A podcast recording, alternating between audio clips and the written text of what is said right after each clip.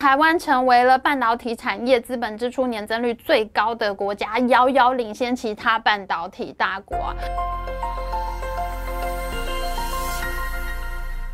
Hello，大家好，我是 Amy。在上一集的半导体争霸战里面呢，我们说过了，这一次的新冠疫情呢，真的是吓坏世界各国，没有半导体厂了，整个科技业都会停摆。所以世界各国就发现啊，一个国家还真的不能没有半导体厂啊。所以呢，美国就火速通过了美国竞争法，欧洲呢就通过了欧洲晶片法。那在之前影片我们也介绍过，中国政府从二零一四年开始呢，就筹资了两期的半导体大基金，投资在半导体产业上面。那现在呢，美国、中国、欧洲三大阵营呢都有大笔的投资即将进入半导体的产业，总额是一千五百亿美元，也就是大概新台币四点二兆元的规模。那四点二兆是一个什么样的概念呢？我们台湾一年的税收总额是二点八八兆元新台币，那四点二兆元呢，也就是说我们台湾人缴税一年半，什么其他东西都不买，就光投资在半导体产业上面就够了。为了开抢政府补助呢，我们在上一集的影片也说过了，Intel 的执行长他竟然公开。说台湾是个最危险的地方，美国政府不知道为什么要投资台湾公司呢？可是美国竞争法这个法案最新的发展呢，它的细则已经出来了。它规定呢，不只是美国的公司可以得到美国政府的补助，那外商呢，就包括台湾和韩国的公司呢，也同样可以得到美国补助，到美国本地来设厂。不只是美国打开了大门，农历新年才刚刚过去呢，全球半导体厂呢就陷入了超级大火拼，每天都有新的建厂和并购消息。Intel 在中央处理器上面的大敌 AMD 呢，它就宣布完成收购了全球最大的 FPGA 晶片生产商赛灵思。那这个事件呢之后，我们也会好好的来分析 AMD 是怎么样在它的台湾籍 CEO 苏姿峰的带领下，一路抢攻 Intel 的市占率，吓坏了 Intel。台积电的日本熊本厂也有好消息哦，日本政府争取台积电到日本设厂，工厂都还没有动工呢，这个厂又获得全球最大汽车零件制造商日本电装株式会社投资了百分之十的股权。哇，熊本厂真的好夯哦，这个厂之前就已经拿到了 Sony 投资百分之二十的股权，大家都抢着要入股哎。那另外一方面呢，Intel 也非常着急呢，他立刻就宣布他要拿五十四亿美元，他想要收购一家以色列的晶圆。制造厂 Tower 高塔半导体，一旦 Intel 成功收购了高塔半导体的话呢，它在晶圆制造上面的市场占有率呢会排进全球前十名哦。我们上一集的主角 Pat Gelsinger 呢，他真的不是简单的人物，说不放弃晶圆制造就不放弃晶圆制造，现在还要扩大收购晶圆厂，竞争真的是太激烈了。而这个高塔半导体也很不简单哦，Intel 一宣布要收购这家公司以后呢，他转身就去跟印度。政政府拿补助，说呢，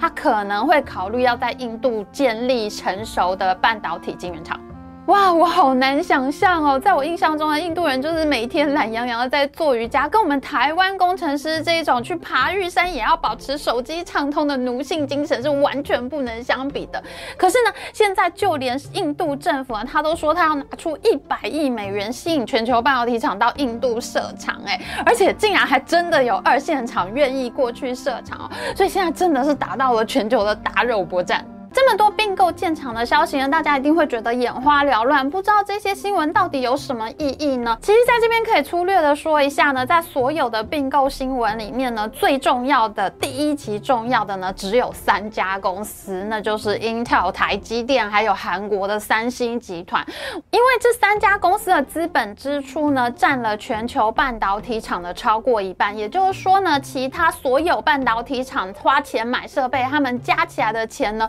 都不如这三家公司加起来花得多，这三家公司的动静呢，才真正是千亿发动全身。根据国际半导体协会 SEMI 的预估呢，今年全球半导体厂的资本支出呢会高达一千一百四十亿美元。那去年二零二一年呢花掉是一千零三十亿美元，那跟前年二零二零年的七百一十亿美元相比，这两年真的是资本支出暴增呐。那现在呢，全球要花掉一千一百四十亿美元，可是我们台积电呢，他自己在一月的法说会上面呢就宣布了，他们今年的资本支出呢可能是在四百到四百。百四十亿美元之间。哇，这个资本支出规模真的是让全世界都倒抽一口冷气啊！我们全世界花的钱加起来是一千一百四十亿，可是你台积电就要花掉四百四十亿，那是占了全球资本支出的百分之三十八，哎，真的是半导体的世界巨人呐！台积电呢，它在去年的时候呢，他说未来三年它的资本支出呢会高达一千亿美元，当时已经是业界一片哗然。那今年二零二二年呢，是那个未来三年里面的第一年，第一年就花掉了四百四十亿，你剩下五百六十亿要分未来两年花，显然就是不够用。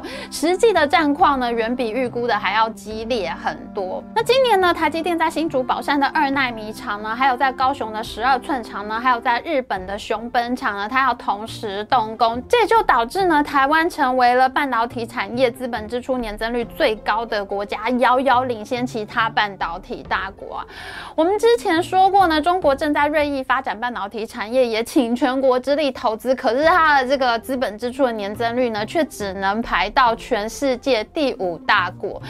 这种烧钱的产业真的不是谁都玩得起的。台积电这么猛爆的资本支出呢，最紧张的人当然就是 Intel 跟三星啦。现在呢，全球还在先进制程上面展示火力的呢，就是剩下这三家公司了。那三星集团呢，它在去年夸下海口，他说二零三零年的时候呢，它要成为全球半导体龙头，要成为世界上最大的晶圆制造厂。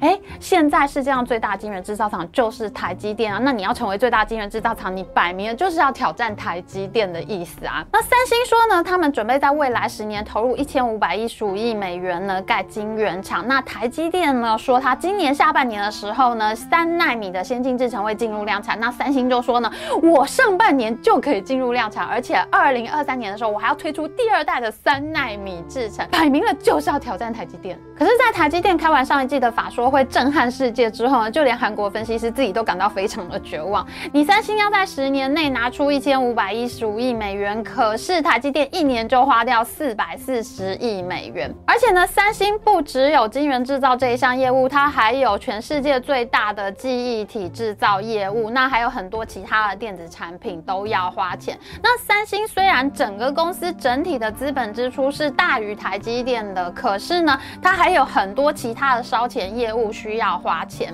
那根据韩国分析师自己的统计呢，今年三星的晶圆制造部分的资本支出呢，应该会分到三百八十亿美元之多，但是呢，还是远远不能跟台积电相比的。那在 Intel 这边呢，它比三星还要更积极求生。除了我们刚刚讲过，Intel 现在正准备要并购以色列的高塔半导体之外呢，那现在呢，Intel 在美国亚利桑那州和俄亥俄州呢，都各投资了两百亿美元，各盖两座晶圆厂。那它在新墨西哥州和马来西亚也都有新的建厂计划哦，而且 Pat Gelsinger 呢，他本人。呢，还计划要在未来十年呢，再投资一千亿美元，在美国本地呢，建成一个全球最大的半导体生产基地。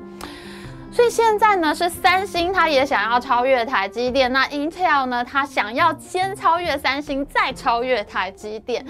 哇，全球这三强简直是准备要扭打成一团了呢！各国政府呢开始了半导体的军备竞赛，那全球的大厂呢也都展开了资本支出的大战，那业界呢就开始有产能过剩的担忧。你们盖了这么多工厂，难道不会产能过剩吗？就例如说呢，在一月份，联电他在自己的法说会上面呢，他就试出了一个隐忧，他说呢，到二零二三年的时候呢，可能就会产能过剩了。去年联电的股价一直都很好的，可是呢，他在开完一月法说会之后呢，股价就出现了大跌。那知名的咨询公司 Gartner 呢，他也做了一个好恐怖的表格哦，他把过去三十年来的资本支出都列成一张表。那我们就发现呢，如果今年的资本支出跟去年相比呢，它的成长率高达百分之五十六的话，那它隔一年、第二年，这个整个半导体市场呢，就会出现产能过剩、市场下滑的情况。那如果今年资本支出的成长率跟去年相比是百分之二十七左右的话呢，那隔两到三三年呢，半导体市场也会出现下滑的现象。那么去年呢，也就是二零二一年，它的半导体资本支出成长率呢，高达了百分之二十八之多，也就符合了这个模型所预测的，在未来二到三年间呢，半导体市场就会出现下滑的情况。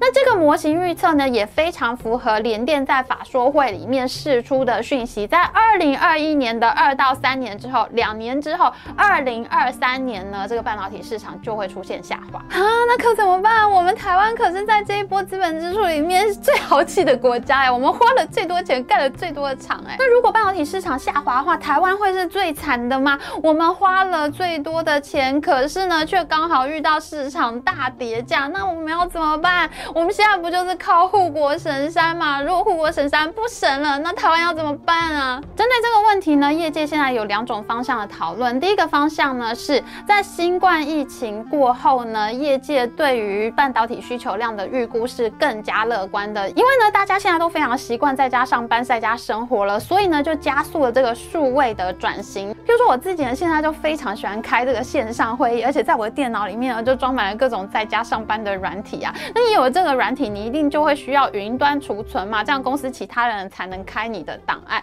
那这些需求呢，都导致半导体产业的缺货程度呢是有增无减，更加恶化的。那譬如说，美国的咨询机构 Source Engine 他们的统计就说呢，现在晶圆厂都会先把精力和资源都都放在先进制程上面。那消费电子产品他们所用的这个主流晶片呢，都是成熟制成的晶片。那成熟制成的晶片啊还在大缺货当中。譬如说呢，电源晶片呢，它现在缺货的时间拉长到三十七个礼拜才能补到货。那还有部分处理器的晶片，甚至是要到九十九个礼拜才能能补到货。九十九个礼拜，那不就是两年以后吗？那请问一下，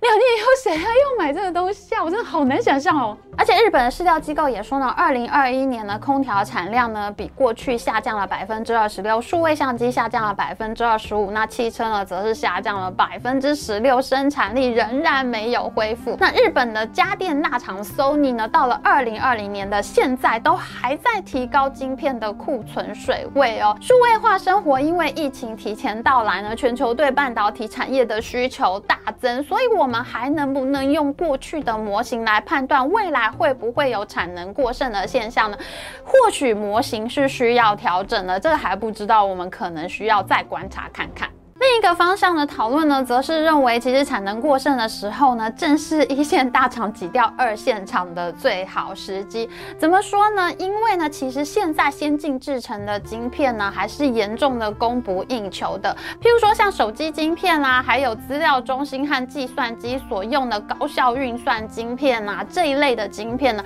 还是供不应求的。那产能过剩的问题呢，很可能只会发生在成熟制成的晶片。所以呢，只能做成熟制成的二线厂呢，才是非常的危险。那如果你有看我们半导体争霸系列一系列的影片的话，你就会知道，最近几年呢，在成熟制成上面，资本支出开的最大的一家公司呢，就是中国的中芯国际。那它在这个纯晶圆制造厂里面呢，它资本支出已经排到第二名了，仅仅落后于台积电。那当然了，它是落后台积电非常非常的多，可是呢，它也做到了有五十亿美。美元这样大的投资哦，所以呢，我自己觉得呢，中芯国际后续呢是相当危险的，因为你花了这么多钱，你用了这么大的资本支出，可是呢，你很可能厂一盖好之后，你就遇到市场崩盘、价格下跌的情况，那你这个资本支出已经花出去啊，那你就要等很长的时间才能够回收，所以呢，我觉得中芯国际是蛮危险的。其实早在五个月之前呢，就有一些 IC 设计厂啊、上下游原料供应商呢，注意到很可能会有产能过剩的问题，所以呢，就有一些公司，像是高通啊、联发科啊、英飞凌啊，都传出了他们想要跟客户和上下游这个原料厂商呢签长约的消息。那就在前不久呢，台积电也传出了相同的消息，就是台积电想要跟客户签长约了。那当市场产能过剩的时候呢，客户呢是非常可能去倾向。选择良率更高的厂商，也就是说呢，他会选择更好的厂商去下单。所以呢，业界研判，如如果产能过剩的现象真的发生的时候，台积电才是很有可能吃掉二线厂所有客户的。那到时候完蛋的呢，受到冲击的呢，很可能就是只有二线厂了。